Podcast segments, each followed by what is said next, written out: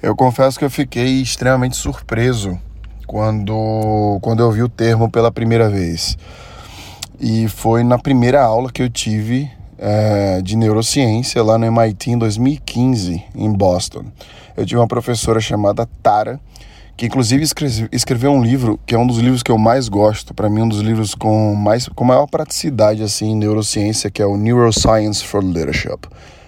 A Tara ela é PhD em neurociência, ela é, ela é britânica com descendência indiana e ela é uma neurocientista fantástica, com muitos estudos na área de liderança e, e ela que traz das pessoas que eu conheço, assim, é ela que traz muito, muito mais do que qualquer outro cientista que eu conheço, é, essa prática né, de entender a neurociência e prontamente medir o impacto do que, do que você está colocando ali, como a neuroplasticidade, por exemplo, que é um assunto que eu acabei me especializando nos últimos, sei lá, cinco anos. A Tara, quando a gente estava começando a discutir sobre questões emocionais, ela, ela nos colocou num, num patamar muito profundo, endocrinológico. Ou seja, ela nos fez primeiro entender como, como os hormônios influenciam todo o resto, etc., antes da gente chegar na parte comportamental. Então, basicamente, para que você tenha a mesma, a, a mesma perspectiva que eu, para entender porque é, o, do nome desse podcast, né? Eu vou te dar a mesma perspectiva que ela deu a mim e aos outros companheiros de sala lá no MIT na época. Basicamente, ela fez uma análise hormonal, né, onde ela mostra e, e, e ela fala com, com, citando alguns dos autores mais renomados, aí, alguns artigos científicos na área endocrinológica, como os hormônios são secretados. E aí a gente teve um papo muito, muito interessante sobre neurotransmissores, sobre hormônios e como a ponta é, dessa relação é a emoção. Ou seja, todo neurotransmissor todo hormônio que você secreta, é, a ponta dele lá, a reação que você vai ter é o que a gente conhece como emoção. Então, se você está secretando dopamina, você vai ter uma emoção de prazer. Se você está secretando cortisol, que é o hormônio do estresse, você vai ter é, a sua emoção vai ser o estresse. Então, toda essa leitura que a gente faz comportamental, existe antes um gatilho de neurotransmissor ou de hormônio que vai ser, é, é, que vai engatilhar, na verdade, desencadear todo esse comportamento, que é a outra ponta que a gente chama de emoção, como eu falei agora. E aí, entendendo isso, ela começou a fazer estudos sobre liderança, sobre a, a como o cortisol envolve a liderança, que é o papo de neuroplasticidade que a gente vai ter em algum momento aqui nesse podcast, é, não especificamente nesse episódio. E aí, qual a conclusão que ela chega dessa relação endocrinológica versus emoção? Que a psicologia, né, a psiquiatria, a psicanálise, né, a, a, o estudo comportamental, elas, eles sempre têm tratado ou a parte do comportamento das emoções é, muito na perspectiva de tentarmos aí é, de certa forma, trabalhar perspectivas para que através dessa perspectiva a gente se abrace melhor. Esse, esse ponto de que a gente é, chama de inteligência emocional, por exemplo, é um dos pontos que eu lembro que eu mais me debrucei na época da faculdade, eu que sou formado em administração. E aí eu lembro de ter estudado liderança e falado inteligência emocional, inteligência emocional, estudado e dado palestras sobre o tema, inclusive. E aí eu posso citar inúmeras referências aí de psicólogos que falam sobre o tema inteligência emocional. O que é que a Tara nos trouxe com essa perspectiva endocrinológica versus comportamental, que aí para mim e para ela, né, e, e, aí é uma sugestão científica, obviamente, nos coloca em um patamar completamente diferente. Por isso que o nome é importante, né? Não quero causar aqui uma polêmica gramatical, uma polêmica de linguagem, mas o nome é importante, porque o nome desencadeia, o entendimento desencadeia a percepção, né?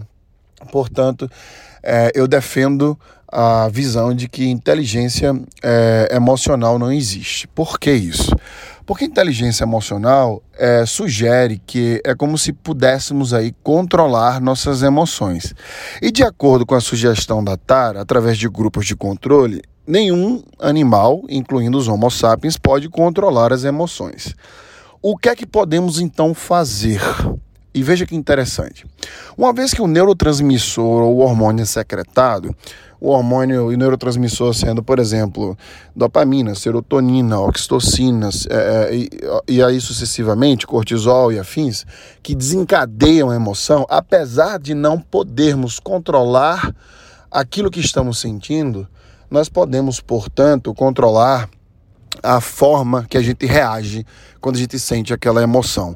O que a Tara sugere ser emoções inteligentes. Então, a gente sai do patamar de inteligência emocional, que é onde a gente entende que as pessoas precisam ter mais equilíbrio emocional, né, de controlar suas emoções e afins, é, meio que sai dessa perspectiva e vai para a perspectiva de veja, você está tudo bem sentir o que você está sentindo, você não tem controle sobre isso, só que você não precisa é, quando você terminar um relacionamento, é, é, esse seu comportamento posterior, né, o que desencadeia a emoção através aí desse processo de secretação de neurotransmissor mais hormônio, você não precisa reagir desse jeito. Você não precisa, portanto, apesar de sentir, né? Então, a perspectiva que ela dá é, é não é que você vai mudar o que você sente que é o que a inteligência emocional propõe de acordo aí com alguns autores que ela monta a sua crítica construtiva, né? É, é impossível você, é, endocrinologicamente falando, né, controlar aí por força do pensamento ou de perspectiva os hormônios que você está secretando e os neurotransmissores também. Entretanto, quando estes estão sendo secretados, é, é possível, portanto, você é, criar um processo de consciência, né, de conscientização e aí você reagir de forma diferente quando você está sentindo aquela emoção. Ou seja, se você tiver raiva, você vai ter raiva. Então a sugestão final prática é essa: quando aconteceu alguma, alguma coisa no ambiente de trabalho que vai desencadear é, uma secretação de cortisol, que é o hormônio de estresse em você, a forma que você vai é, é, sentir essa raiva vai ser a mesma. Né? Você não vai trabalhar aqui, ah, aconteceu isso ou aquilo, você não precisa sentir raiva. Não, se você não pode lutar contra essa sensação, sinta raiva sim. A inteligência entra quando você sente a raiva. Então não é antes, não é não precisa sentir, deixe isso para lá, porque se você parar para pensar agora, todas as vezes que você lutou contra alguma coisa que você estava sentindo, tentando mudar o seu comportamento, e não a próxima vez não sentir aquilo, muito provavelmente você falhou. Por quê? Porque você não consegue evitar a secretação hormonal. O que você consegue fazer é desconstruir a forma que você reage, portanto, a essa secretação. Então, na próxima vez que você passar por qualquer situação, seja positiva ou negativa, ao invés de lutar é, é, contra aquela sensação, é, você precisa jogar a favor. Para jogar a favor é abraçar o seu código genético, abraçar a sua animalidade. Nós somos homo sapiens, nós somos animais. A gente vai secretar as mesmas coisas durante aqueles mesmos processos. O que vai mudar como você reage a eles. Você fala, mas está um pouco confuso, talvez esteja confuso, você não está sabendo diferenciar, portanto, é, inteligência emocional de emoções inteligentes. É simples. Você sempre vai sentir as mesmas coisas, nada vai mudar diante das mesmas situações. Então, vamos parar de trabalhar a forma que você sente. O que você tem que parar, o que você tem que fazer agora é criar processos. Quando você está com raiva, você precisa entender que qual é o processo, o que é que eu preciso buscar durante a sensação de raiva que vai me fazer me sentir melhor. Obviamente você vai ter que procurar aí, né, terapia. Minha indicação é que você procure é, é, relações sociais onde você possa de fato ter um processo próprio para poder desencadear uma sensação melhor para você. O que é que o Wesley faz? O que é que eu faço para ter é, emoções inteligentes? Por exemplo, como eu sei que a raiva me deixa com batimento cardíaco acelerado, isso aí é com todos os animais, né? Eu respiro profundamente durante 5 segundos. Eu, eu prendo, portanto, essa, essa esse ar por 5 segundos também e eu libero esse ar por mais 5 segundos. Então aí em 15 segundos eu tento o quê? Desacelerar meu batimento cardíaco, que vai desacelerar né, a pulsação sanguínea, que vai me deixar um pouco mais equilibrado. Faço muito isso quando eu estou ansioso, que eu vou dar uma palestra, quando eu estou com raiva.